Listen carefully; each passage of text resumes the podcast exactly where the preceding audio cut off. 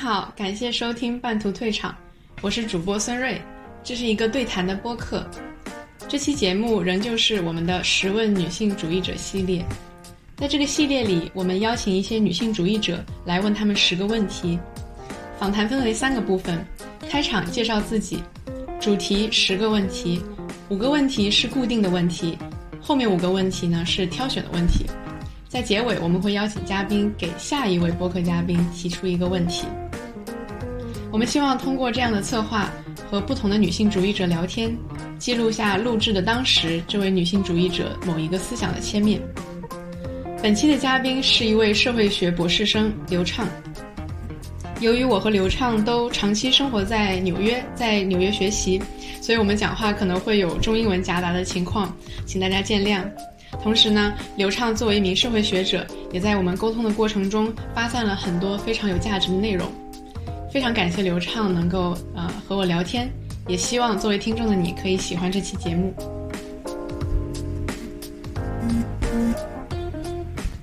嗯，好，嗯，大家好，非常荣幸可以今天过来就是做这个节目，然后这也是我第一次参与播客的制作。嗯，然后关于我本人，我是呃纽约社会研究新学院的社会学博士生，然后 yeah，that's it。然后我非常感兴趣女性主义的研究，包括性别啊，然后还有包括一些跟劳工有关的部分。嗯，好的，感谢。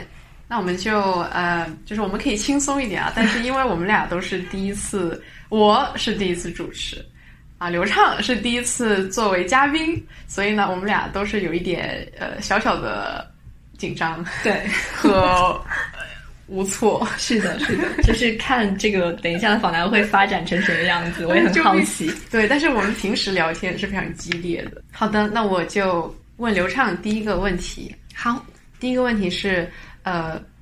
因为你说你呃自己觉得是一个女性主义者，那你觉得你厌男吗？我觉得这是一个非常好的问题，就是可以从简单来讲，也可以往复杂的来讲。就是我上次也是大概这么说，真的吗？我们怎么这么心有灵犀？OK，就是我觉得其实大家讲到厌男，会让我想到另外一个，就是最近一直在讨论就是厌女的话题。嗯，然后其实厌女是一个非常社会性的一种现象，就是可能它不是体现在说。verbal 上，就语言上，就不仅仅体现在这方面，更多是可能制度的安排上，或者那种社会的一些 stereotype 对于女性的一种刻板印象啊，等等等等。嗯，所以讲到厌男的时候，我在想，究竟厌男是一种特有的女性主义的产物，或者说女性主义这几年的这种社会运动化之后的一个负效应 side effect，还是说它也是？一种女性对于男性的反击，或者说针对厌女的一种反反性呃反向的一种自我保护也好，或者说对对方的一种攻击也好，就我自己个人而言呢，我觉得，当然我在我在遇到一些比较所谓的这种 toxic masculinity 特质很强烈的男性的时候，我的确是厌恶的，我厌恶这种。呃，有毒的男性特质，但是对于男性这个性别本身，我不会用厌恶这个词去形容吧。我觉得我可能，也可能因为我自己受到一些社会学训练有关，我会觉得，嗯，我会想要去分开个人 individual 跟社会这两个层面的东西。嗯，就是我必须，我会认同说，这个社会给男性很多很多，呃，特别的 privilege 或者一些呃社会性的那种。benefits，嗯，但是具体到个人的时候，我会尽量保持一个一定客观的 那种心态吧，因为我我必须讲，我还是有一些男性的，就是 co colleague 也好，或者说学术上的合作伙伴，所以我觉得还是要分开这两个层面。嗯，就是分开个人和社会的层面，在这个话题上。嗯，哦，那所以呃，简单的一个版本是，那你觉得在那在这两个层面上，你。也难吗？在个人的层面和社会的层面，就是我觉得在个人的层面上来讲，我觉得我是分，就像我刚刚提到的，就是看这个具体的男性个人，他是否身上有很多比较受到这种主流的性别文化的影响而导致的一种 toxic masculinity 的这种特质。嗯，如果他有这些特质的话，我会不喜欢他的这些特质。嗯，但有的时候我也会上升到哦，我不想跟这种人做朋友或者说合作，这个很常见。就我觉得学术界也会有这样的人，就是。有些人他可能他自己有的时候是因为他自己对于女性有很多的偏见，那我就会尽量跟这样的人保持距离。所以在这个意义上，你可以说我是厌恶这一类的男性。然后在社会层面的话，那就是更加明确的，就是我会非常厌恶一切对于男性的那种优待的安排，或者说包容，或者说嗯。制度上的一种 benefits 给他们，嗯，所以他不是说对男性这个群体，但是是对于这种有偏见的制度，嗯，对，以及在他们某具体个人身上的一种展现，因为这种制度会造成有一些人他们会更强烈的认同这些制度、这种文化，那他在他们身上的那种行为跟态度上也会体现出来，很明显。对，对我就经历了很多这样的，嗯，感同身受，对，是的。那 OK，那现在第二个问题，嗯，最近你觉得自己做过的最能促进女性主义的事情是什么？最近，嗯嗯，其实我觉得促进女性主义可能会有一点点呃太过于抽象，有一点难讲。但是呃，如果把它具体到对身边的一些女性的帮助跟支持的话。我想，可能有一件事我印象比较深刻，就是这学期其实我在 City College，就是纽约城市学院有讲，呃，有当一门课的那个 lecture 讲师，就是 Gender and Work。嗯，然后在那个课堂上会讲探讨很多跟 gender 有关的问题，或者 feminine 有关的呃 topic。然后我记得有一次下课的时候，然后我们班有一个女生。嗯，他就是可能对那个话题非常的感同身受，然后他下课就主动过来跟我分享了一个他在学校里经历的一个，就是可能性别的刻板印象也好，或者说歧视也好，就是他自己本人其实是 computer science 的学生，嗯，本科生，然后但是他说，当他去呃，就是有一门课跟那个教授互动的时候，那个他就说他只有想做跟 computer science 有关的工作呀什么的，然后结果。据他所说，是一个男性的教授，就是非常的 discourage 他啊。对，就是说，我不能想象这都什么年代了。对呀，而且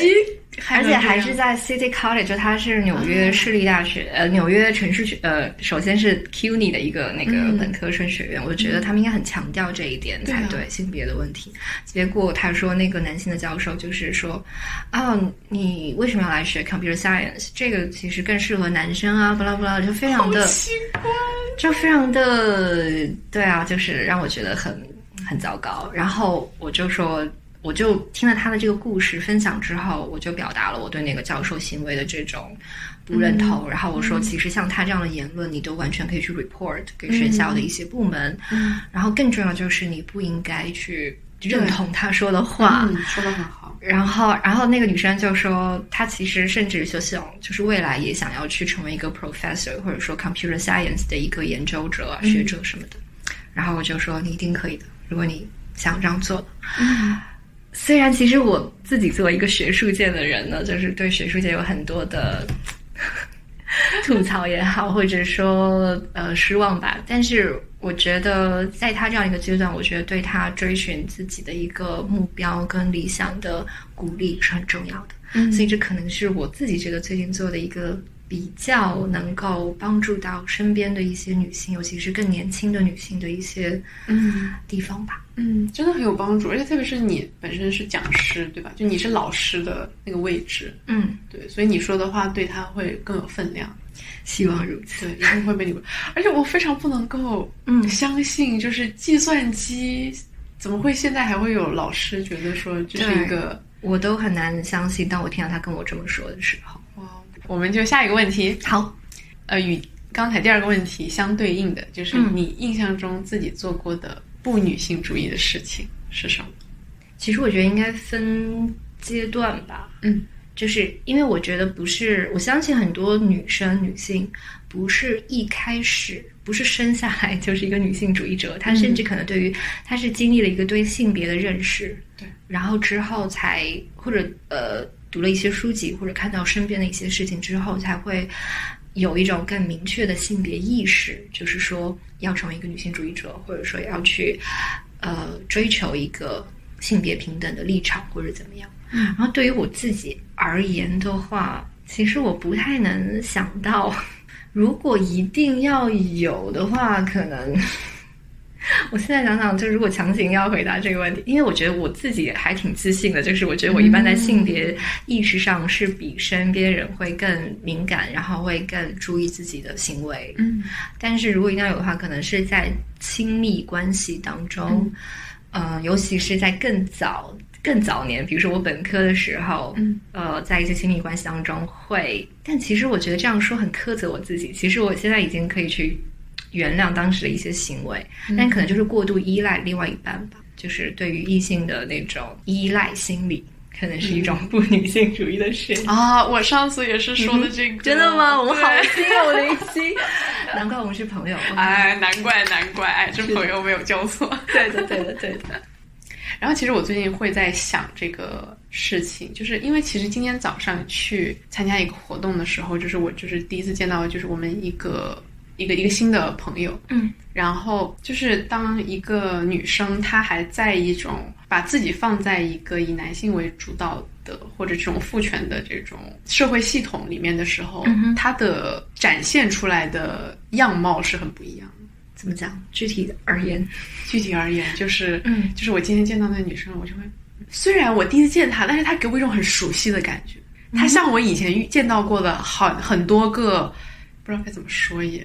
是他们的行为有一种共通点吗？可能就是他们的形象是。他们的形象很像我在社交网络上看到的那种中国女性那种塑造出来那种理想的形象，嗯，你说过于理想化的那种嗯中国女性，应该是他们应该他们一般是什么样的形象？就是当然也不是说只有一个形象，但是是我在社交网络上会看到的、哦，就这种风，什么千金风、名媛风，还有什么，嗯我不知道现在流行什么呀。OK，嗯哼，对，然后与人交往上 interpersonal 的这方面，嗯。他呃，我就觉得跟他跟女性没有 connection，就是不会觉得说这个真的很难形容，但是我就会觉得他。因为我觉得可能以前我也有这样的阶段，就是我如何塑造自己，我如何打扮自己，或者说我的形象，包括我的。言行或者我的行为原则，嗯。其实很大程度上可以追溯到我想要去迎合一个父权嗯标准，对对对，嗯。那种期待。嗯，会。就很难仔细的我。觉得很多女生都会经历过这样一个过程，尤其是在我们小的时候，因为就是家庭的影响其实很重要。家庭是传递社会对于女性的那种理想化的塑造啊、形象啊，一个一个一个终结。比如说，你的爸爸妈妈就会觉得说，啊，你穿什么衣服不好看，或者你你应该穿什么样的，或者你的发型应该是什么样的。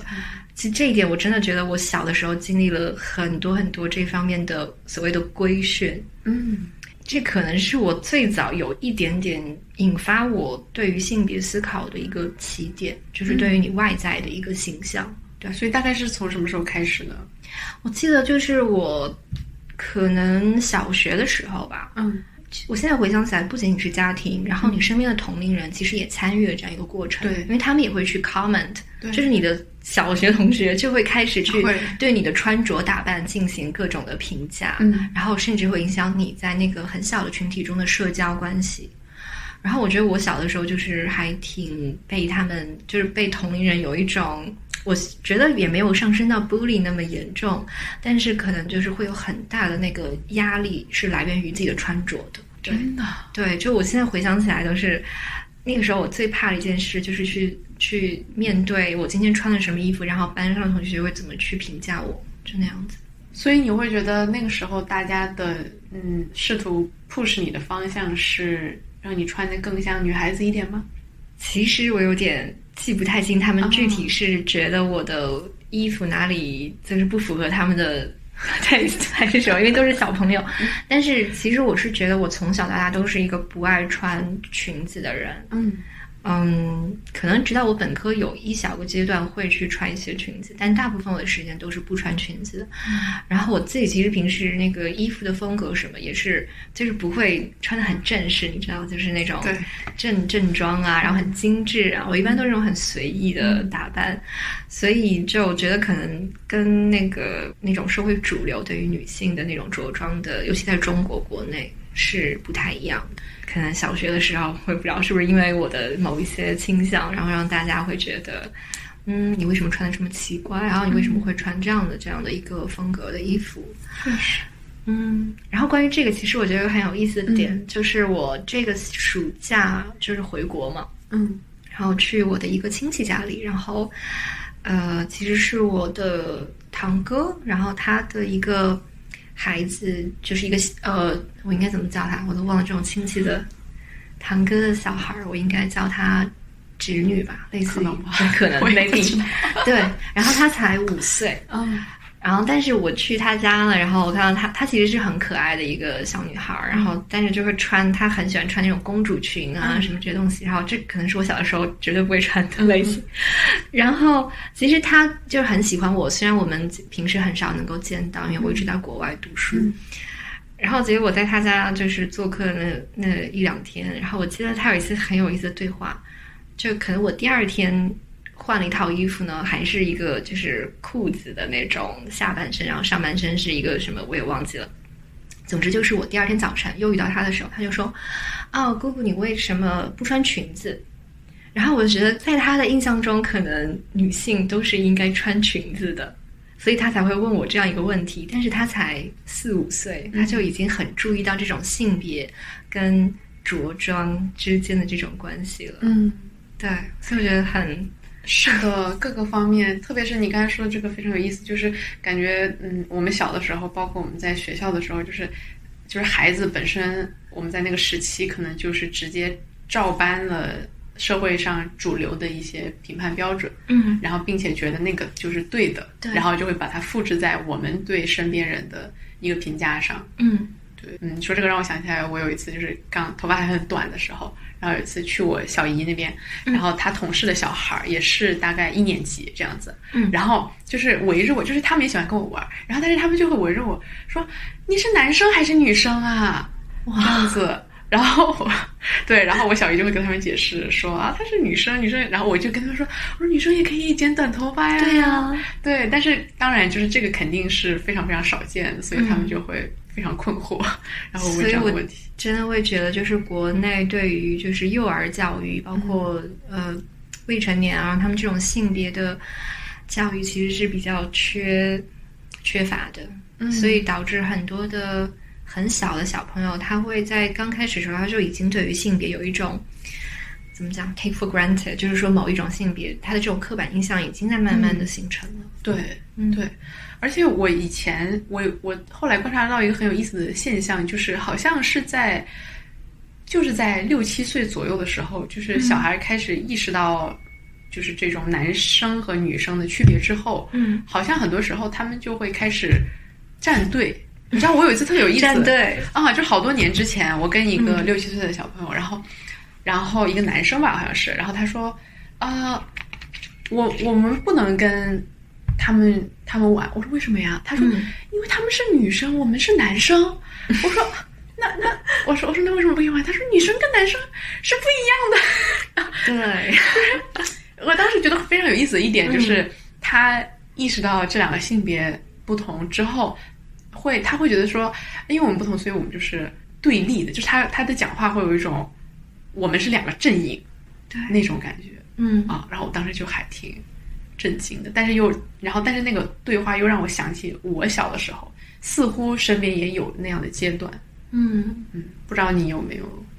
会有会有，就是班上那种，就是男生跟女生会分得很清楚，就是啊很少会出现那种就是混合的，就是男女生一起。我觉得可能到初中的时候吧，嗯我自己可能也可能刚好我遇上了一些大家对于这种性别观念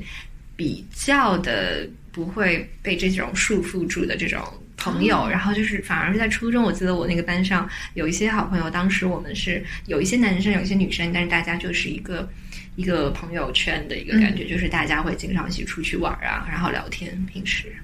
但是这个我知道不是不是一个典型的一个现象，大部分的情况下，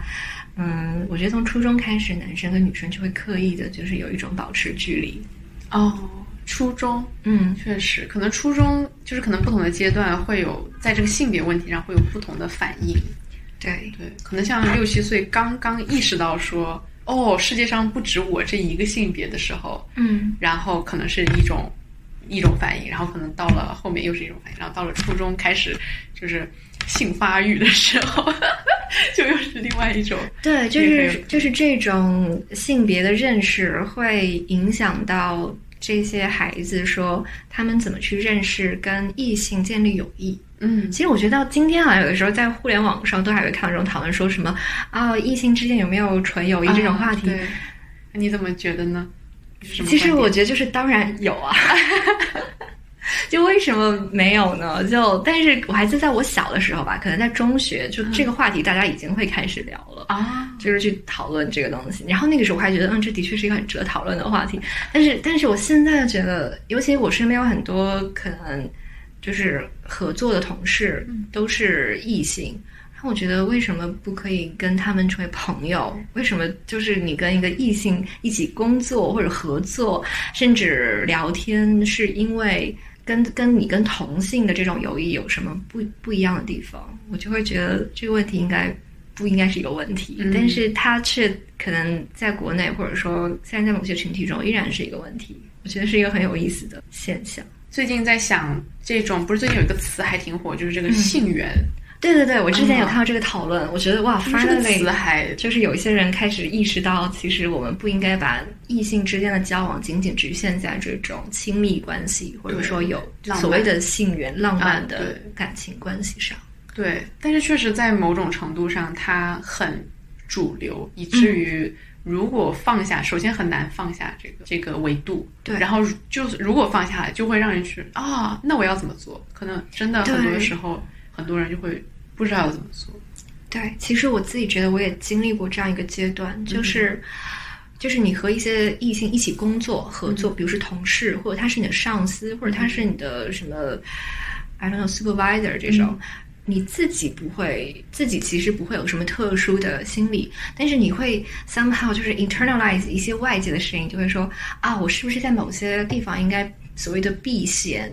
就是我是应该怎么样跟他保持一个什么样的 social，不是那个 social distance，社社交距离，不是 social 有任何区别吗？对，有没有区别？所以我不知道怎么翻译这个，不会有那个歧义。对，就是会有很多这种避嫌的想法，尤其是当我还在国内读书，跟那个比如说读本科的时候实习啊，我当时老板也是就是男性，嗯，然后就会有很多这方面的顾虑。然后后来会慢慢觉得，其实就是就是自然而然就好，就是你你跟任何一个人就是有共同话题，或者觉得很聊得来，你很欣赏他，并不代表说是那种指向于亲密关系的嗯欣赏。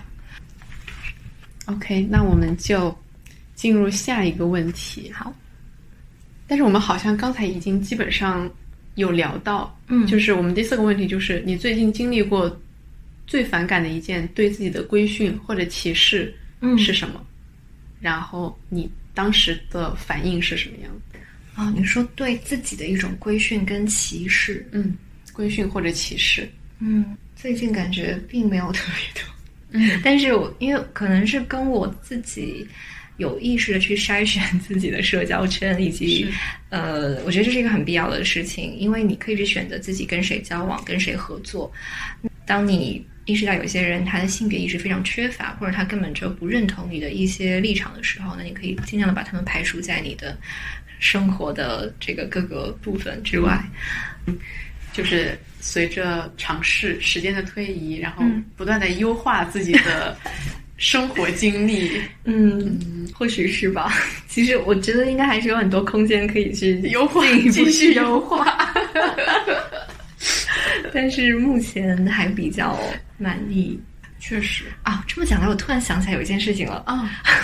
我本来以为已经忘记了。啊嗯，就是就是。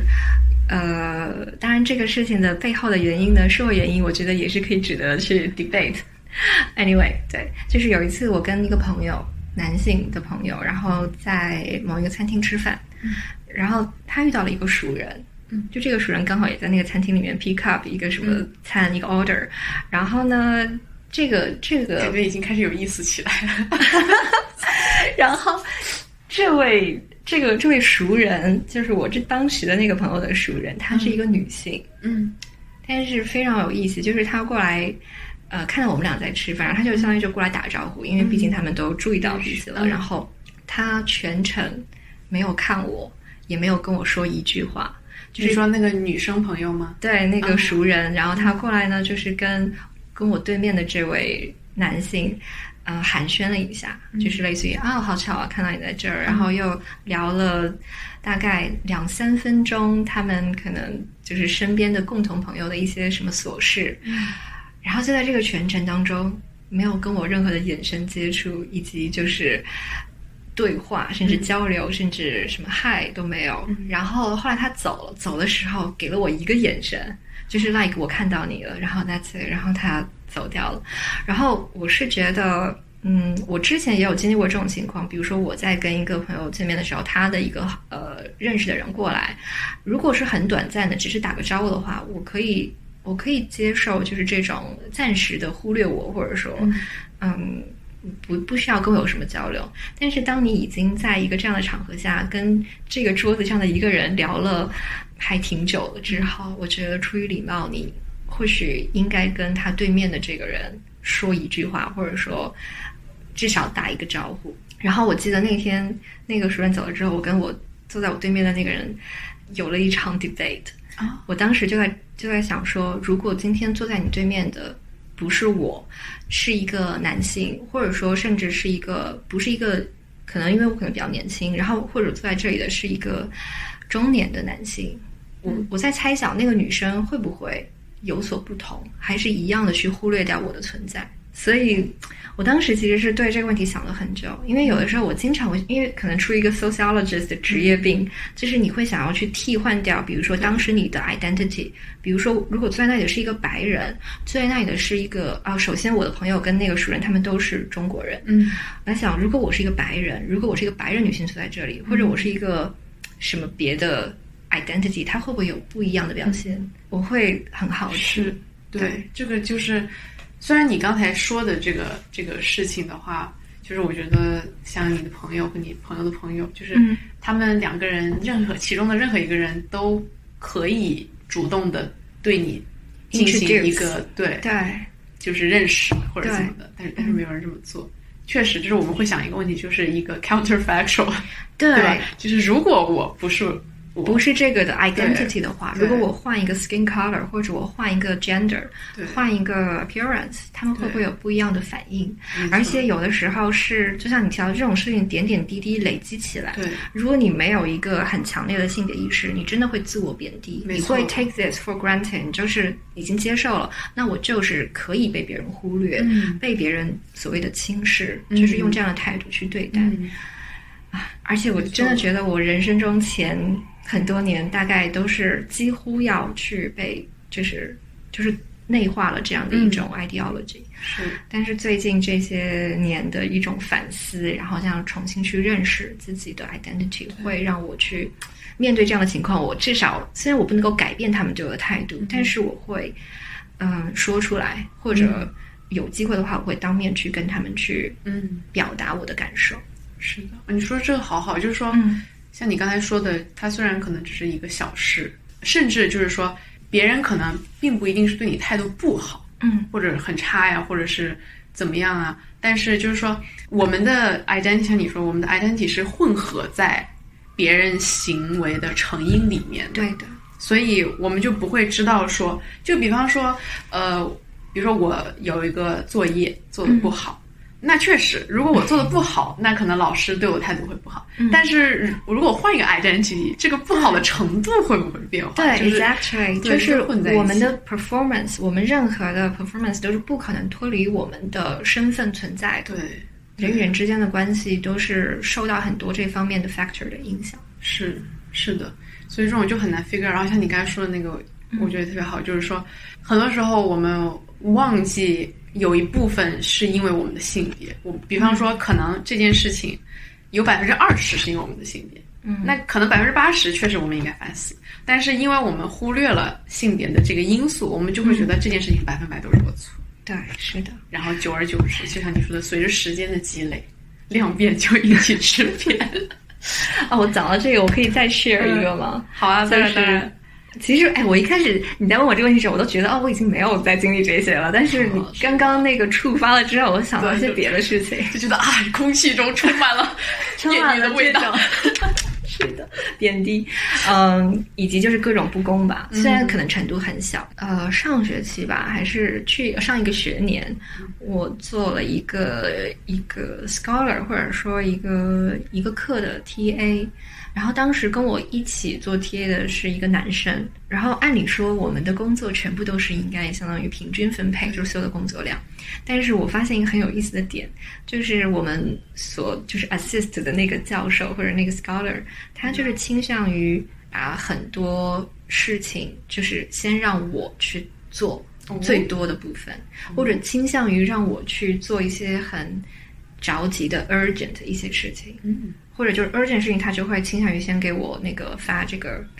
信息，或者说打电话让我去立刻处理一个什么什么的事情。嗯，然后他想说，为什么你就会觉得我的时间是更 available 的？就是在这种上，你不会优先去找另外一个人，而是找我。嗯、所以我都会，如果放在本科的时候，我可能就接受了这样的一种安排。但是后来我都会。主动的在跟他的交流中说，哦，那我跟另外一个 TA 我们要怎么去平摊，怎么去分担这个事情？嗯、我不会默认说这个事情就是一定要我自己独立去完成，嗯、因为我会强调说，我们都拿一样的薪水、一样的工资，为什么我要做更多的工作？嗯、我觉得有的时候男性是觉得女性更难 say no，嗯，所以他就会觉得有一些困难的事情，他先去，他觉得你更容易接受这些事情，或者就是可能作为一个女性就更 ready。对，更 ready，或者我有更多的，你就更可以打扰我，就我没有啊我自己的一个什么事，对对对，去好像这种这种权利的这种落差，就是好更像说什么这个女性就会回应或者会答应这样子。对，然后你刚才说的这个也特别好的一点就是，就是比如说像这个你们就是帮的这个教授，嗯，就是他，比如说如果他确实更多的来麻烦你，那可能他。如果确实是有性别的因素的话，那他就是有某种假设，像我刚才说这种，嗯、然后但是然后你对他的回应就我觉得特别好，就是你就是在 back，对，而且你不是说啊、哦、我也很忙的呀，你怎么找我？就不是这种是吧？嗯、但是就是你在假设的这个层面，你就否认了，你忽视了他的假设，就是他的假设可能是你更 available，但是你的假设是、嗯、哦，那我跟他都是 TA，那所以我们两个。要共同承担任何 TA 的工作，所以你基于这个基础去对他的 request 进行回应，那对方可能也会意识到说，哦，我没有想到你我竟然有两个 TA。Exactly，这就是什么向上管理，反向模范模范向上管理的典范。没有，也就是一个小小的一个 strategy 吧。对，当你遇到这样的事情的时候，一定不要轻易的去接受它。确实，你说的很对，已经开始让我在反思，就是一百个我最近就是默默接受的不公平的事情。OK，下一个问题：现实场景中，当遇到性别问题相关的不同的观点的时候，嗯，你会，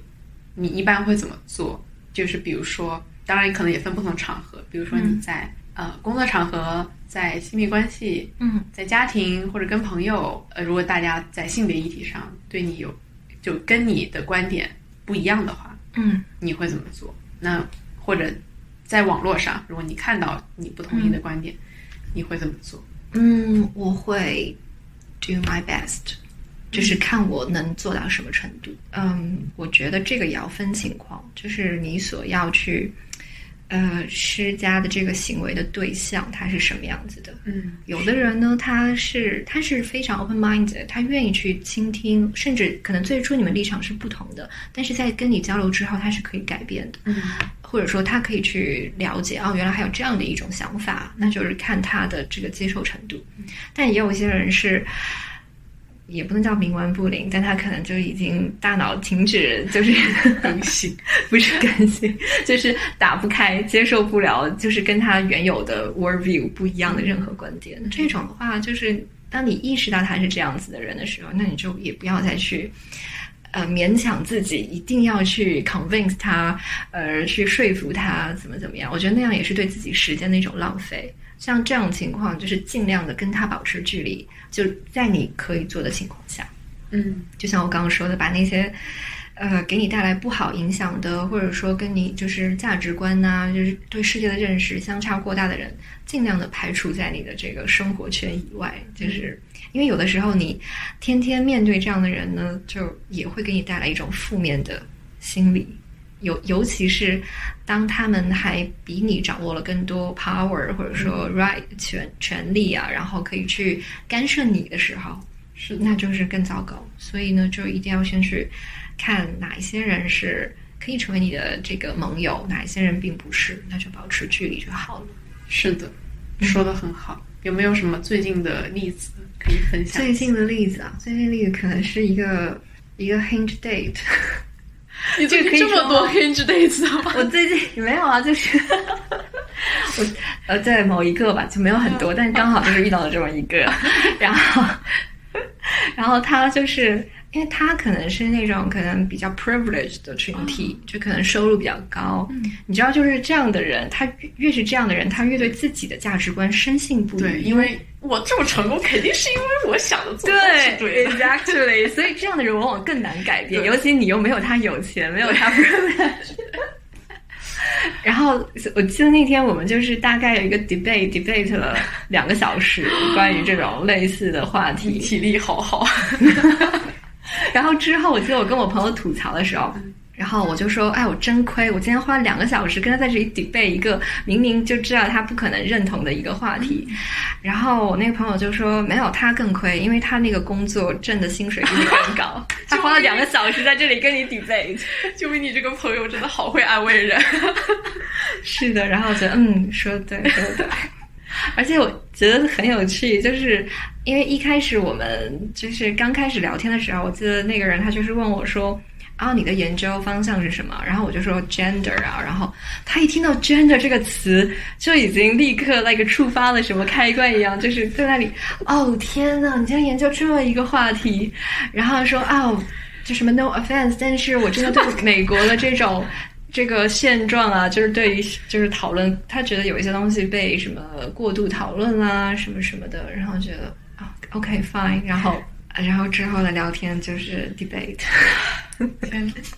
差不多，已经开始累了，已经累了，所以后来也没有没有再联系，但是呢，是一个很有意思的体验吧。确实，要不然可能就是像我们已经把我们的生活圈优化到现在这种情况下，可能真的很难碰到这样的 异性可以去讨论。OK，好的，那我们所有五个我们固定的问题就都问完了。棒，接下来我们来问五个我为流畅哇这个量身打造的 量身打造的问题。嗯，好好的，那下一个问题就是。呃，你有结婚和和或者生育的打算吗？啊，天呐，我真的最近一直在想这些问题，尤其是因为我我这学期还在教另外一门课，嗯，是叫做 family，就是 sociology of family，所以又引发了你新的很多自己新的思考。对对对，因为因为我觉得对于婚姻跟生育这件事情，真的很难脱离掉，就是。你自己的对他的一个理想化的展望，跟他目前现实存在当中的种种的对于女性的一种，嗯，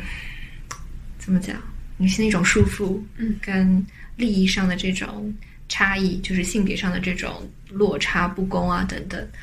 所以我只能这么说，就是，嗯，我觉得我对于。情感还是持一个开放的态度，嗯，所以这也是我还在 date 的，嗯，dating 做 dating 这件事情的一个原因。但是至于说是不是一定要进入婚姻，或者是不是要进入就是有生育的这样的一个过程，都是我并没有说一定要去做这件事情，但也还没有说就是有一个很抗拒的心理。我我曾经有一段时间是跟自己说，就我非常的不想要去结婚跟生育。我记得上一次我们聊天的时候，对对对，我是不是这么说的？我不爽，不是。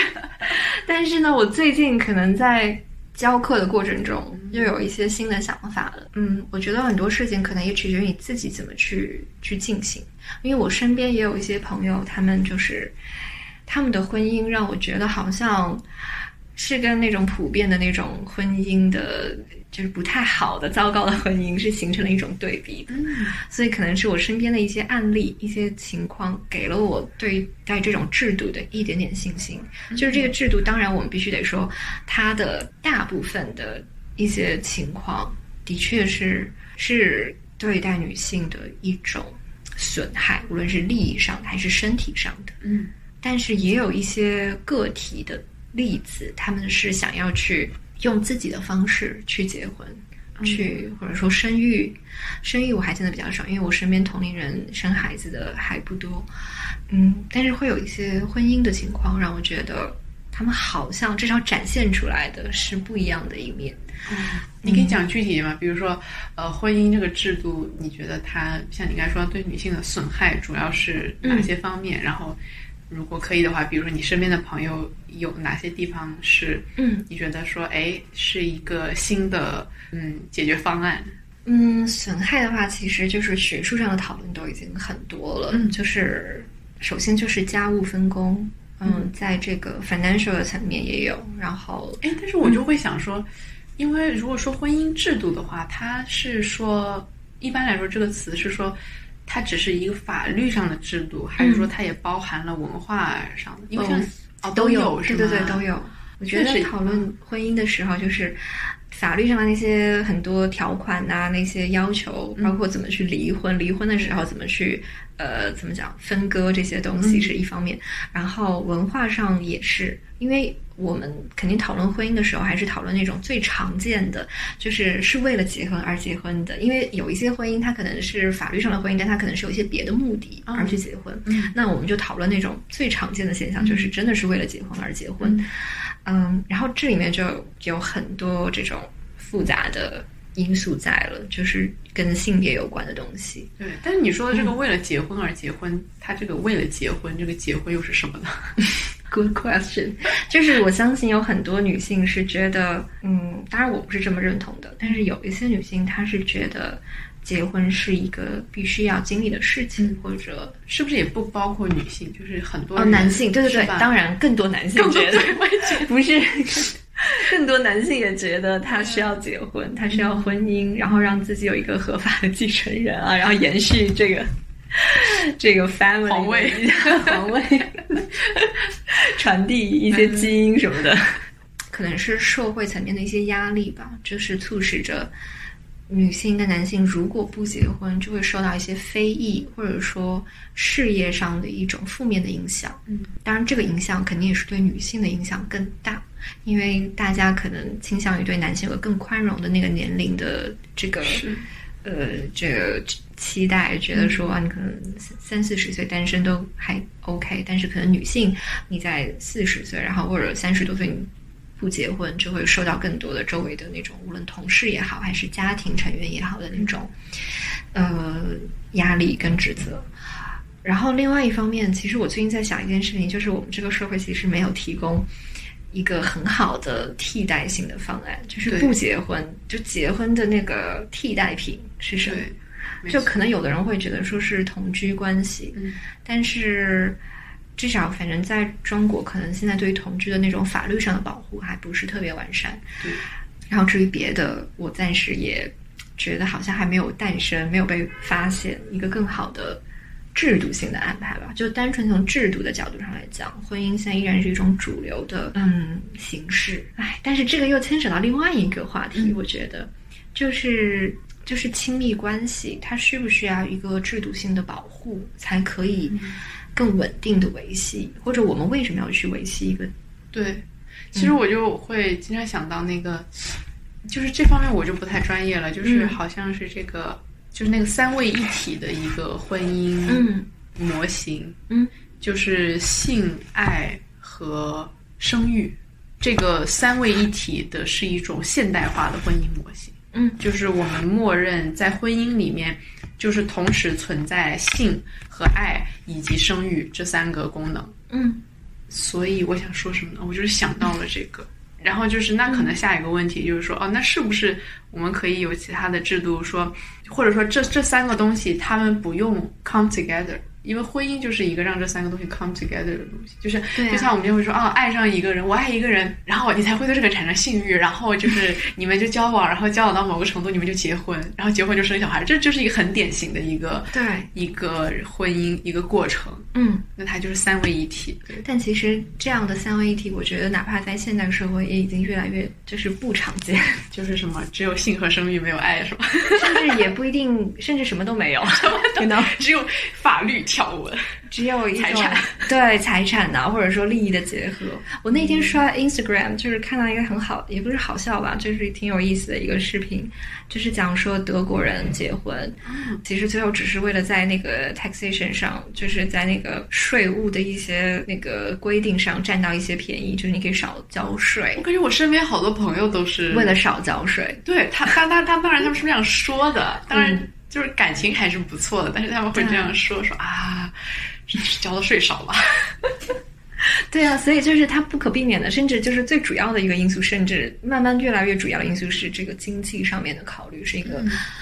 嗯收入上啊，然后怎么财产能够得到更大的利益，这样确实。那所以你有想过说，哎，如果在什么情况下你会想要去结婚呢？哎，我真的都不知道。我上一次有结婚的念头是我。你竟然有过？没有，我那天那天跟我一个朋友聊说，呃，就是我觉得挺有意思的，这是一个心理状态，并不是我真的付诸行动或者怎么样，就是在你，所以我恰恰能够理解很多结婚的人他们的想法，因为我只很短暂的经历了那个心理状态，就是我那一阵子可能就是工作压力很大，然后精神上有很多的负担啊什么的，然后你就很想要找一个出口，然后想说天呐，我我突然之间我突然觉得我好想结婚。然后我自己事后跟我一个朋友聊到这个，我都觉得不可思议。我竟然 就因为我工作压力大，我就想，对呀，你怎么回事？就是我突然之间落入了一个那种最保守的、最传统的那个呃那种 image 的那个幻想当中，就是我就是想要有一个稳定的那种 security 的那种感觉的，在一个很稳定的一个环境当中，然后有一个人。给我这样的一种 support，虽然我事后在就是 second 那个 thought 就觉得这一切都是子虚乌有，都是一种 乌托邦式，而且都是那种非常 toxic 的乌托邦。然后，但是呢，我就在那那一天那个晚上，我的确是 有一种，我就应该呃去找一个人结婚，no matter。救命！我我完全没有想到你的 trigger 竟然是一件这样的事，就是工作压力嘛。对哦，对，而且可能就是。就是其实它联系起来的，就是有这样一种情感支持嘛。但是我后来去想，就是包括我身边有一些不一定是结婚，但可能处在一个很稳定的亲密关系中的朋友，我有的时候，嗯，因为我对他们可能了解比较深，或者认识很长时间了，几年了那种，就我有会觉得他们亲密关系对他们的重要性，有的时候是跟他们原生家庭有关系的。哦，就他。非常在意，或者不是在意，就是说这个新的亲密关系对他们而言非常重要的原因，是因为他们想要逃离之前的环境，或者想逃离原先的家庭环境，这是给他们一种短暂的，也不是短暂，maybe 可能变成一个 permanent 的一种新的一个寄托或者一个新的出口，有的时候是这样子。那我。可能那一阵子，我可能有很多家庭的那种呃成员给我一些压力或者怎么样，然后再加上工作的压力，就种种这种压力，就是你觉得你想要离开，你想逃离。哦，那婚姻有的时候变成一个你幻想出来的那个乌托邦，对，就是可以短暂的去 accommodate 你这些所有 concern 啊、压力呀这个的一个存在。哦，你说这好有意思，就是让我想到一方面，我想让我想起我一个朋友，就很早就结婚，他们已经结婚，然后本科的时候我就知道他跟他的家人相处的非常不好，然后所以他就是有了新的男朋友，然后他们过两年就结婚了，就是这个速度是很快，在我的意料之外的。嗯，对。然后另外一个就是你刚说的这个，让我想到，我确实有一段时间我意识到，我妈跟我男友之间是存在一种情感支持的替换关系。嗯，是的，当然是。然后就当当年我在谈恋爱的时候，呃，不是谈谈当年谈恋爱，就是之前在一个 那个 long term relationship 当中的时候，我都会感觉我的重心好像也会偏移，有的时候可能就不像之前那么的依赖我父母这样子。之前对我来说会有一个阶段，就是我我我我需要有意识的。重建跟我妈的，或者说，我重新意识到说啊，其实我可以从我的父母身上寻求到情感支持，而不仅仅是亲密关系。是的，就有时候忘记了这件事情。会的，对。然后当我跟我妈重新建立这样的关系之后，我就会发现，哦，我还要这个男人有什么用？呃，的确，有的时候就是不同类型的亲密关系，其实他们指向的东西可能是很相似的，都是一种心理或者精神上的一种情感支持。是的，那这个可能就能够让我们非常丝滑的连接到下一个问题。嗯，因为你刚才说到这个情感支持，我就在想，嗯，因为我们刚才讨论婚姻的时候，我们其实是讲到很多时候婚姻它它最最最，就算我们抛弃掉婚姻中的爱也好，生育也好。嗯，性那最终最终婚姻留下来的可能就是利益，就是这种经济利益的东西。嗯，我不知道你会不会有对，然后但是你看，像我觉得可能对我们来来说，不管是婚姻也好，还是亲密关系，可能情感支持都是可能是最重要的，或者非常重要的一点。嗯，那可能对，但是这可能是建立在我们不需要从这个关系中索取呃经济利益。嗯。那是不是说，对于其他的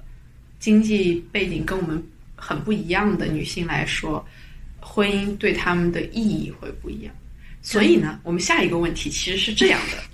OK，这个铺垫好长，而且我发现我不断猜测你到底要问我什么，就是你在说某个点说啊，那你可能要问我这个，然后后来发现哦，并不是。OK，没问题。确实，这个这个这个前摇有点太长了。就我们下一个问题是这样的，嗯，你如何看待女性主义是中产阶级的时髦？这个观点？嗯，这个问题太棒了，嗯，因为我们真的一直在讨论这个东西，包括，嗯，我这学期教那个 gender and work 的时候，也会跟学生聊，就是其实，呃，学术界也会批判，就是不一定 necessary 跟中产直接或者直接叫它中产的女性主义，但是可能会美国这边可能会叫它 liberal feminism 哦。就是尤其是什么 neoliberal feminism，那除了这个还有什么别的？当然了，还有就是那个，比如说 socialist feminism，Marxist feminism。哦，还有吗？还有 black feminism 啊，就是更那感觉他们的维度很不一样，非常不一样。然后有很多的自己的那个 focus。啊，其实我觉得这些不同的这种 feminism 的分支吧，他们并不一定 necessary 互相排斥，他们可能是互相补充的一个状态。嗯，所以当然就是，当然现在我们大家可能讲到什么 neoliberal 或者是 liberal feminism 是更偏向于一种批判的态度，which is good，我觉得。但是呢，他们在他们当时诞生或者说存在的时候，也是有帮助到某一个群体的女性，我觉得也是会有。嗯嗯。啊，所以你你的问题一开始是想说有中国的这个 context，还是说没有？没有，但是就是说，因为会有的人。批批评女性主义运动，说，嗯，你只是你已经是中产阶级了，然后你去想这些有的没的，然后，呃，那那些根本就没有在中产阶级那些底层的女性，嗯，她们跟女性主义的这些诉求还有任何关系吗？就是，嗯，这些东西啊，什么平等什么的，对于可能对于底层的女性来说都太遥远了。嗯，那可能还有另外一个角度，嗯，就是就是你你们女性主义追求的这种，它它只是一种中产阶级的一种，好像一种没有没有触碰到问题实质的一种追求。Interesting，其实我觉得，我觉得女性主义不应该被局限化成为某一种社会阶级的一种文化现象这种东西，它或者至少我自己个人的理解，它应该是。跨越阶级的一种存在，因为性别本身就是跨越阶级的存在，并不是只有某一种阶级的女性存在在存在在这个世界上作为女性。但是我们要认识到的就是不同阶层以及不同呃，social identity 的这种女性，她们的 concern，她们的 struggle 肯定是不一样的。是的，包括就不仅仅是阶层这个问题，有的时候还有族裔的问题，或者在美国这边更多是种族的问题。那其实，在世界层面上来讲，我们还可以讨论宗教的问题，就是宗教信仰的问题。像之前欧洲有很多是关于就是穆斯林啊女性的这种，包括我自己之前做了关于。回族女性的那个研究，可能更多重心是放在她们宗教信仰跟这个性别的这个呃交叉上。那就是社会阶层也是很重要的一个方面，就是 working class 的女性跟这个 middle class 的女性，或者甚至 upper class、upper middle class，肯定是有不一样的问题在。然后，然后关于这些问题呢，比如说婚姻，那可能中产女性甚至有这个。自己的这个呃独立的收入经济来源的女性，跟那种需要婚姻作为一个某种意义上经济保护、经济保障的那种女性，又是她们对待婚姻有不一样的嗯呃困境跟问题。是的，那所以你的观点就是女性主义，它并不仅仅是属于中产阶级，它是属于所有阶级的，因为性别是属于所有阶级的。对，只要。有女性在，对，就可能因根据他们自身背景的不同，可能这样这些的女性，她们会有各种各样不一样的诉求，嗯，但是她们这些诉求都是值得被看到和改善的。对，但是我也想提出来，就是说我自己的观察，嗯，但我其实因为这几年不在国内，更多都是通过那个社交媒体，就 social media 上关注社国内的一些讨论，我。我觉得现在有一些关于国内女性主义的发展，的确有一些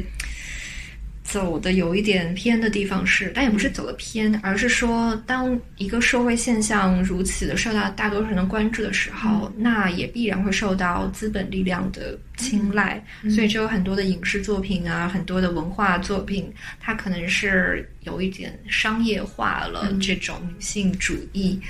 的存在，然后所以会带来很多的偏见，很多对于女性主义的看法，所以才会觉得哦，他们就是一帮小资的女生的一种文化上的一个装饰，或者有什么有什么啊影视作品你是拉进黑名单的吗？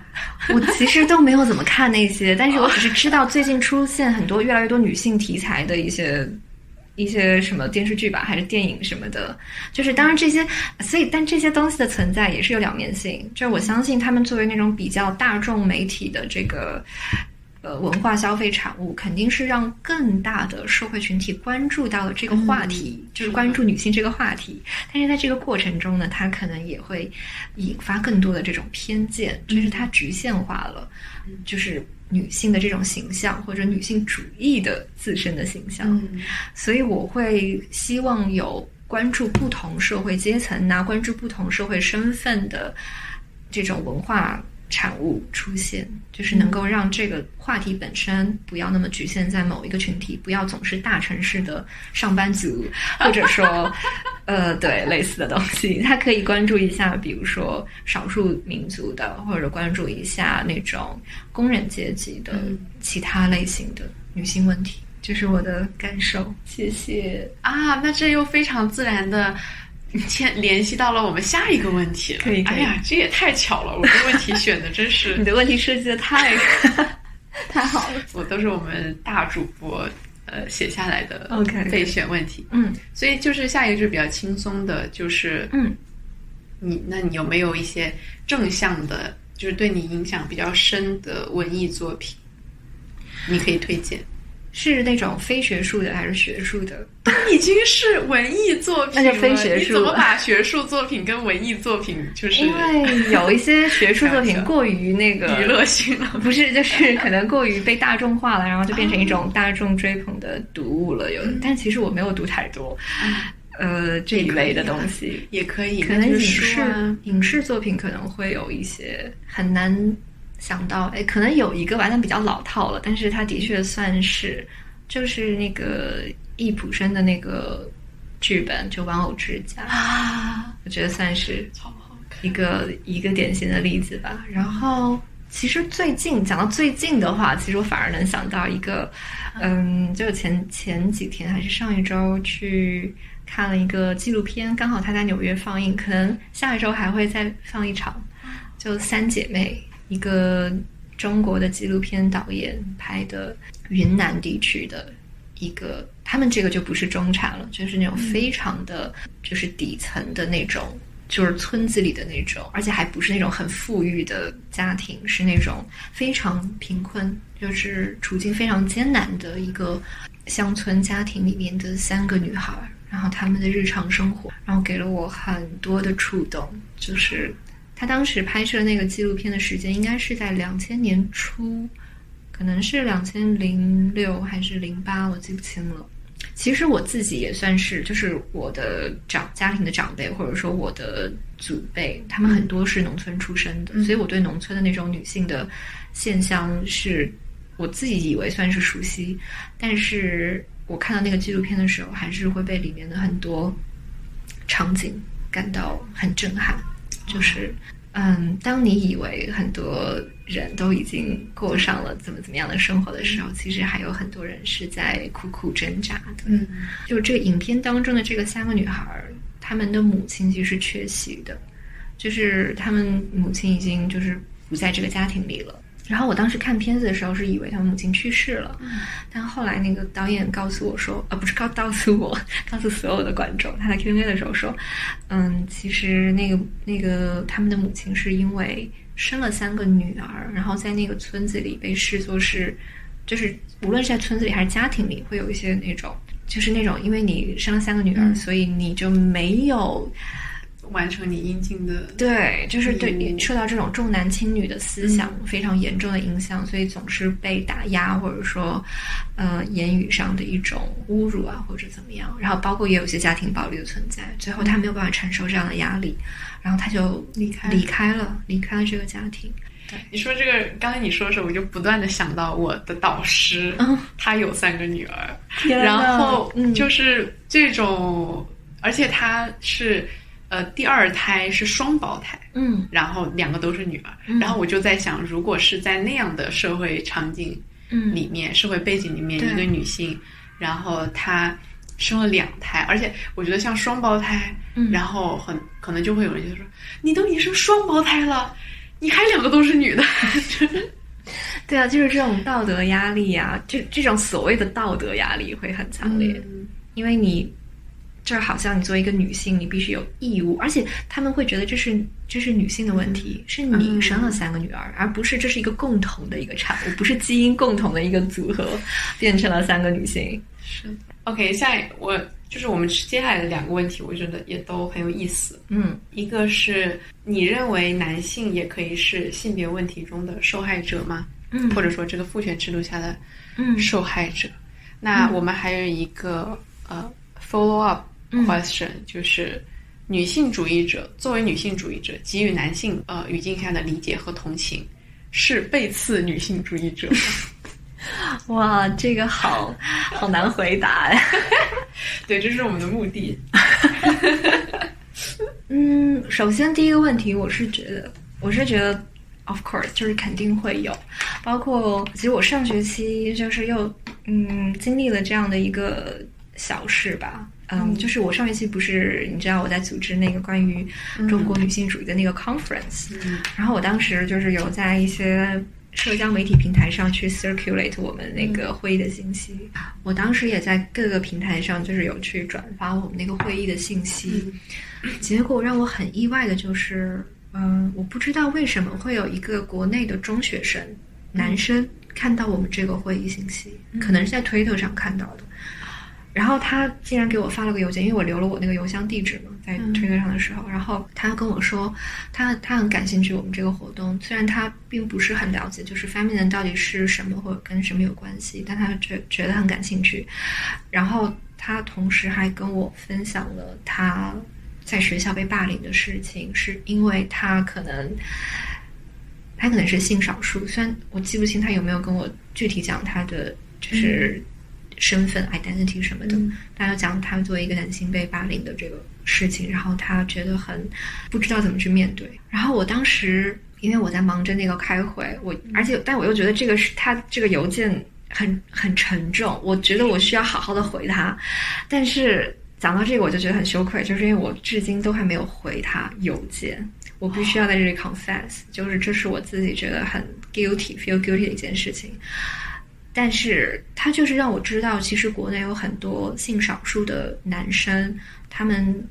受到这种性别偏见的影响，可能因为他们表现的不够有那个 masculinity 或者怎么样，是在中学甚至可能更年轻的阶段是会受到种种周围的孤立也好，环境的压迫。所以我相信，不是只有女性是这种父权制体下的受害者，其实肯定有很多其他的男性的受害者。因为大家对待性别的眼光过于的刻板，或者说有一个非常固定的那种规训，然后会让很多不符合这种社会期待的人，无论是男性还是女性，都会遭受到各种非议啊，或者说压迫。你刚才说这里，就让我想到好几个在我上学生涯的时候遇到过，当时班上的可能就很不符合这种。呃，刻板的男性形象的男生真的很多。其实我觉得，像这样的男性真的很多。而且我那天还就是想到一个问题，我那天在又在我经常对我身边的那个就是社交圈里的人进行盘点，你知道吗？就是就是说哪一些不是，就是就是我刚跟你讲，就是我要把一些就是比较 toxic 的类型尽量的疏远啊什么的。然后那天算了一下，其实跟我关系比较好的异性。其实很多都是性少数群体，嗯，当然女性很多女性朋友也都是性少数。然后我有的时候发现，我身边可能性少数的群体甚至比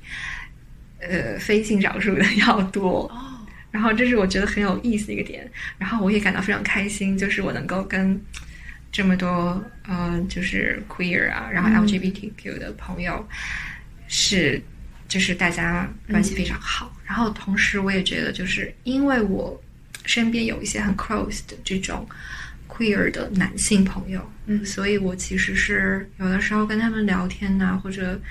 嗯，会知道他们之前经历了一些什么样的事情，所以我觉得就是这种性别包括父权的这种文化是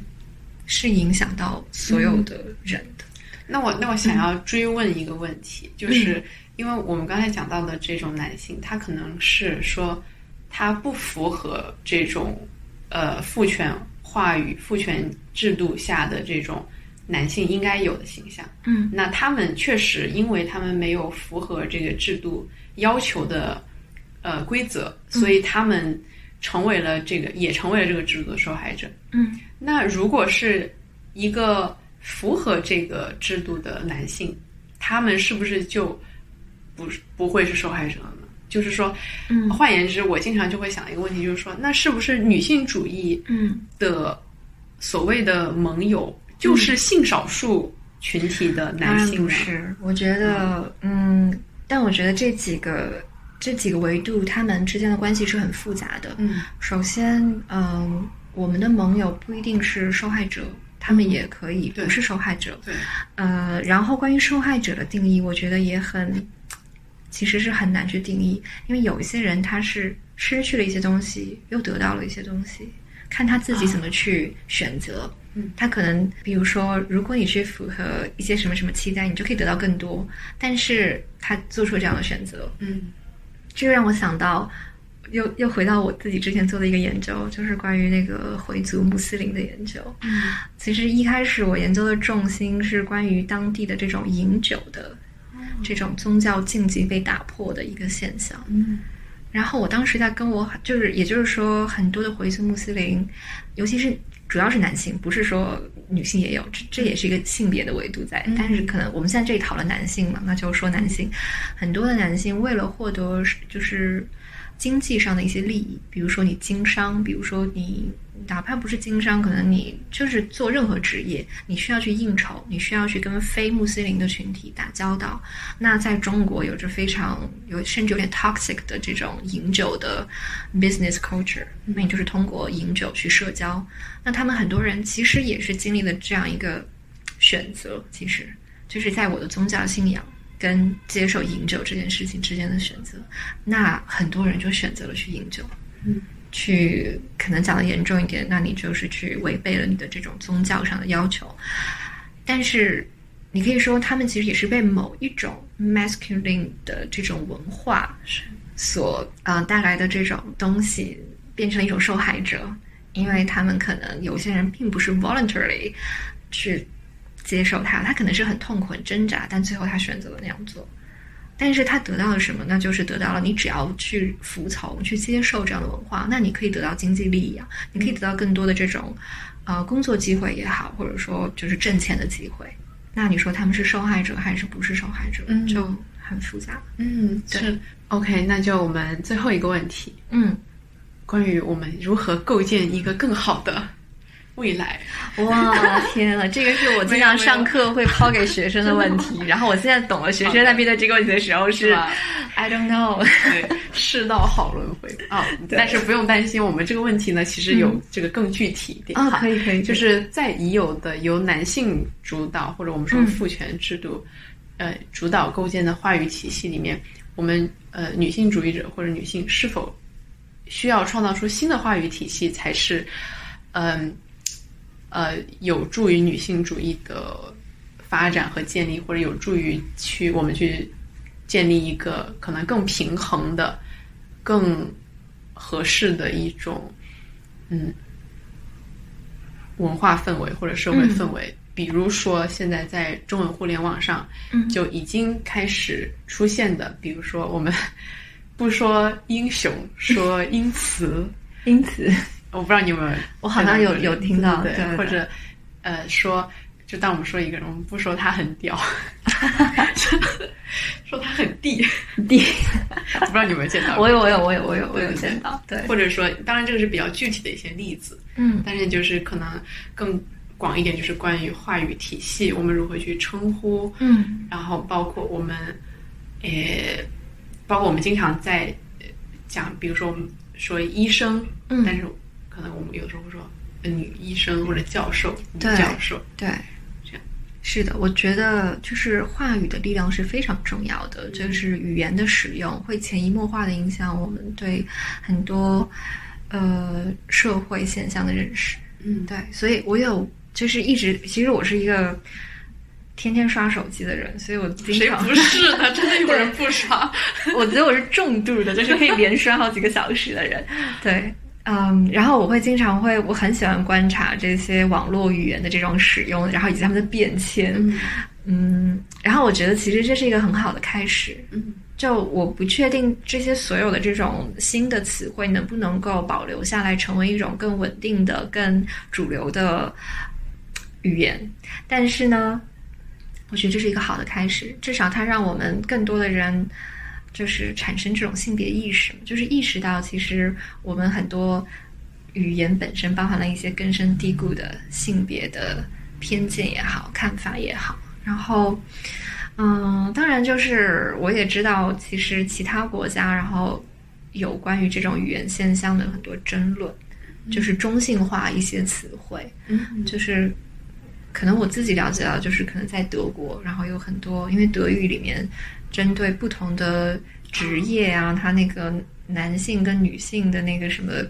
用法是是非常 distinctive 的，然后它可能呢就是。可能它的现在的一些改革方案是说寻找到一个中性化所有的这个职业的一种词，然后我觉得中文可能有中文自己的问题，就像你刚刚说的那个，比如英雄啊，嗯或者一些贬义的词语当中，或者一些褒义词，可能会有一种性别的区分在。然后我觉得这就是看网友网友的力量，有的时候我非常相信群众的力量。是的，就是这种通俗的这种文化，它其实是能够在这种社会的变迁当中，有些东西是会被保留下来的，然后它就会最后变成主流所接受的一种话语体系。所以我相信，对我觉得我们这一代应该会做出很多的改变在这种方面。所以你认为在话语体系这个方面，我们的很多尝试是非常有必要，并且是可以影响之后的嗯。这种氛围。对，肯定的，嗯，这一点我很 positive，赞。因为很多人可能会有一些人，他就会觉得说，啊，多此一举，反正我们一直都是说英雄，你何必说英雌，听起来怪怪的，嗯啊，或者，对吧？反正我们都这么说了，何必纠结这一两个词呢？嗯，不会，我觉得语言的力量非常大，嗯，所以一定要调整。我觉得哪怕有的时候，可能有的人会觉得过度了，就是可能。比如说会，他会说这是政治正确啊，或者怎么样？但我觉得是很有意义的。嗯，就是因为，嗯，因为其实语言的使用有一种就是官方跟民间的这两种不同的语言的空间嘛。嗯，然后有的时候政治正确是保证至少在这个 official 的层面，在正式的那种话语的呈现当中，你不会去重新。Reproduce 一种社会偏见，那它的这个力量是很重要的。嗯啊，你说的好，哎，不愧是专业的。没有，就是就是你刚才说的这个关于官方话语和民间话语的这种区分。嗯，因为包括像在美国，我也经常不管是调侃也好，或者是批评，是关于美国的政治正确。嗯，就是这种，或者有有的时候我们会觉得说太政治正确了，或者怎么样。但是就像你说，就是可能我们很多时候需要。至少在官方话语的这个空间里，嗯，去保证一种中立，保证一种中性，嗯，因为官方拥有更多的力量，对，去塑造这个已有的偏见，是的，所以这种是必要的，即使它跟民间的话语并不一样，嗯，而且我觉得有的时候有一些批判这些东西的人，或者用政治正确来嘲讽这些现象的人。他们其实自己已经是大多数是所谓的既得利益者，无论是什么样的社会身份。然后我就想说，这一切看上去好像很呃，怎么说，有一点点过度，但是他们所不了解的就是那些。嗯，没有你们这些 privilege 的人，他们每天实实在在的生活当中要忍受多少、经历多少那种社会不公，你只是只不过在这个表面上，在这个语言上给他们一些空间、一些这种 benefit，也不能叫 benefit，就是给他们应得的尊重。Exactly，你连这么一点小小的 effort 你都不愿去。是去 make，然后你更别提那种实质的利益了。就是什么 Black Lives Matter 这个雷声大雨点小的一个活动，就是它其实也更多是在语言体系上想要给这种少数族裔或者说弱势群体一点一点 respect，一点尊重而已。是你。就是因为这个社会，这个美国社会，它在种种的机构层面 （institution） 的层面，已经严重损害了很多少数族裔的利益了。你在这个话语上给他们一点 respect，一点空间，就是他们都会觉得这个很过度。然后我就在想说，难怪就是那种 social resources 上的改变跟变革是更难。是的。然后感觉这个也呼应了我们之前就是你分享的，可能生活中一些感觉很微妙，但是又非常频繁的发生在我们日常生活中。当我们作为某一个弱势群体所面对的那种不公或者是偏见，嗯，那那些是实实在在发生在我们生活中的。对对。然后我觉得有一个。呃，我自己觉得应该做的事，就是你你，当你觉得你因为你受到你的某种 identity 或者说身份，然后被遭遇这样的不公的时候，你就一定要说出来。如果你可以说的话，就说出来。如果他不会给你带来什么危险的话，对，就是因为很多人他长期以来忽视或者说漠视一些这种 social justice 的问题，是因为他觉得。We are okay. We 我们可以接受，我们可以承受。但是你就是要说出来，说我们不可以接受。我就是不可以忍受你的种种种种的这种态度也好，做法也好，让他们至少听到。嗯，无论他们会不会真的改变，但是他们听到这样的声音，哪怕是 noise，他需要去 respond。啊，你说的太好了，学到了，真的。而且你说到这个，我刚才就在想，嗯，呃，因为我们在讨论美国的这个语境，我就在想，在国内的语境，嗯，我们可以做些什么。然后我想到特别直接的一个，就是之前我也有跟沙美丽分享过，就是我六月份回国的时候，我特别强烈的一个观察，就是我走到很多地方，我都会被那种男性凝视吗？对审视审视加凝视，对，然后就是当然肯定很多女性都有这样的经历，就是在各种公共场合，什么高铁站啊、机场啊，然后嗯餐厅啊、街上，然后所以就是那个时候，可能我们如果可以的话，我们就可以让对方知道，他们这样审视我们是不可以接受的。嗯。嗯我觉得除了审视之外，在美国这边，我不知道为什么，不知道是不是因为我的亚裔身份的问题，是很多时候你会觉得，你不仅被他们就是看，而且还被他们认为是一种可以去，我找不到一个合适的词，就是可以被接近，就作为陌生人可以被接近的一个对象。对，就是比如说，有的人他就会直接过来问你，哦，你的手机号是什么？然后我可以认识。然后我想说，我觉得这种情况应该很少发生在女性对待，可能会有，但是这个比例可能会悬殊。嗯就是作为一个纯陌生人，我跟你没有任何眼神。接触或者交流，我们只是可能共同在这个公共空间里，然后你就觉得可以来 approach 我，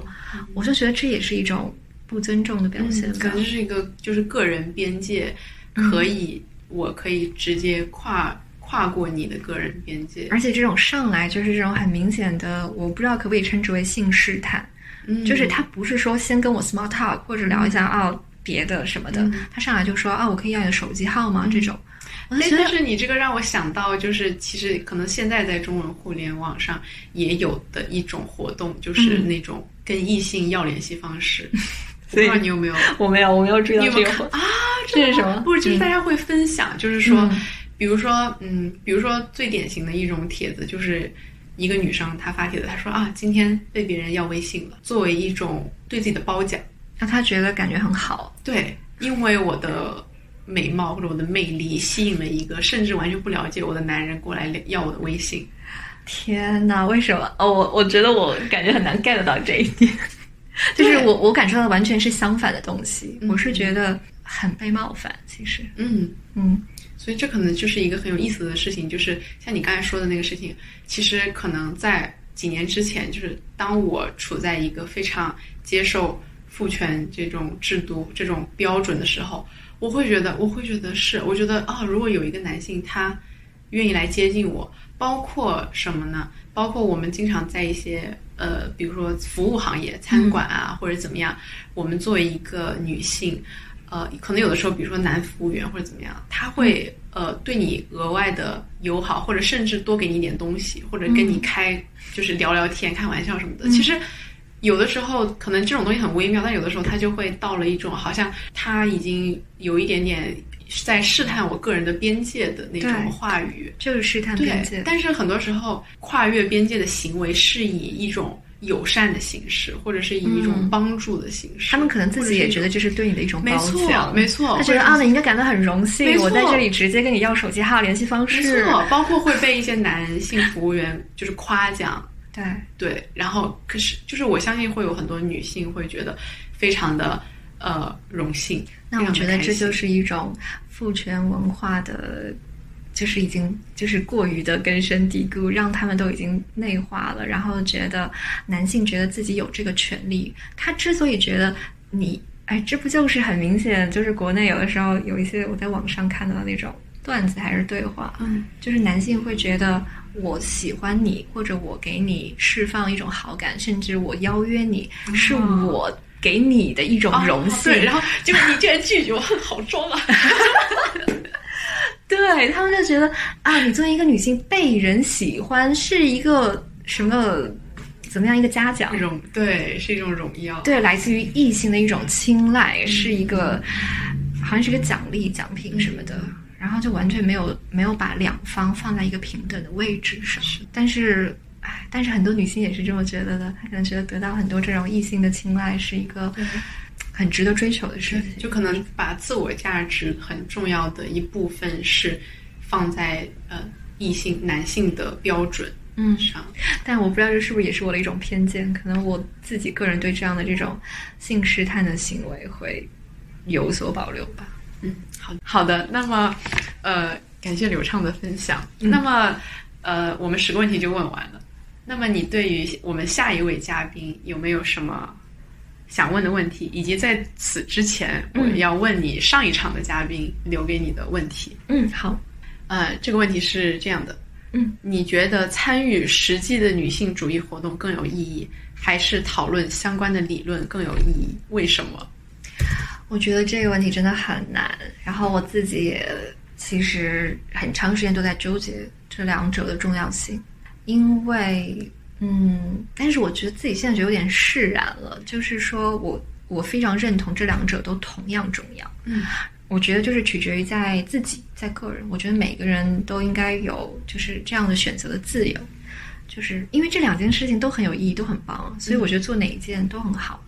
嗯，但是我觉得就是也不要去刻意的说去排斥，过于的强调一个，然后排斥另外一个。我觉得应该是作为一个群体吧，作为一个嗯认同 feminism 的这样一个 community，我们应该欢迎跟支持任何这两者的 efforts，嗯，跟行动，然后就是不要刻意的去打压其中一种，说一种可能更。更缺少这个有效性或者怎么样，嗯，然后就我自己个人而言，我目前因为受到我各种学业上限制吧，所以我肯定是没有那么多的个人时间去参与到这种更 activism 的这种活动当中。那我，但我在我自己的能力范围内，我可以做的就是可能在学术研究上了，然后在学术的这个场场场域，或者说。我不想搞得这么的 academic，但是，sorry，我觉得自己很像掉书袋。但是呢，就是说，在这个空间里吧，学术空间里，就是创造更多这样的空间，大家去分享啊，然后讨论，然后包括跟我的学生进行这方面的讨论。然后我最近可能自己在做一个我自己觉得比较有意义的事情吧，就是。在我们学院，就是我们自己的那个学院里，然后我有发起一个，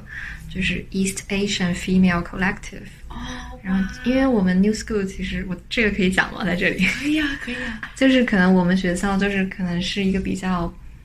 呃，就是族裔上啊，可能 East Asian 的这个学生。呃，我不是说 Parsons，Parsons 有很多亚裔的学生，但是 New School for Social Research，它的它主要是以白人学生为主，然后亚裔，尤其是东亚裔的学生是很少。然后再讲到东亚的女性这种，大家的这个 voice 就更有限。所以呢，我就是是上个学期在我的一个我们系的一个朋友，一个日本女生的鼓励下，然后我就去。发起的这样的一个小的组织吧，一个 collective。然后我们目前就是有来自于不同系的，就是东亚的女性学生。然后我们就准备组织一些活动，然后包括我们日常会见面呐、聊天。然后其实其实可能还是在一个更学术的一个环境下的一个小小的组织，但是也算是我在。学术研究之外，能够尝试的一点点的这种行动上的实践吧。嗯嗯，非常好啊！其实你作为完全不止这个啊，我觉得你就是理论和实践双栖的。天哪！对啊，你自己做研究，然后你又会办中国女性主义论坛，这些都是非常重要的事情。OK，好，好，那你想？留给下一场嘉宾一个什么样的问题呢？他自己作为呃，我可以默认这个嘉宾是女性吗？还是说他有可能是男性？大概率是女性吧。嗯，我觉得我可能会问，如果就是是一个假设性的问题，呃，如果有可以选择的机会的话，他会想要变换现在的性别吗？哦，也可以是生理性别，或者是社会性别，就可以是 sex or gender 都可以，都可以。哇，感觉是一个非常有挑战性的问题，不错不错，我喜欢。OK，that's it。对，太棒了，太棒了。对，我还以为这个问题你会有点老套，因为感觉好像其他地方会出现这样的社会学的调查。对，但是其实是一个很有意思的问题，因为可能包括我自己，其实我小时候我会想这个问题，包括我小时候会觉得说，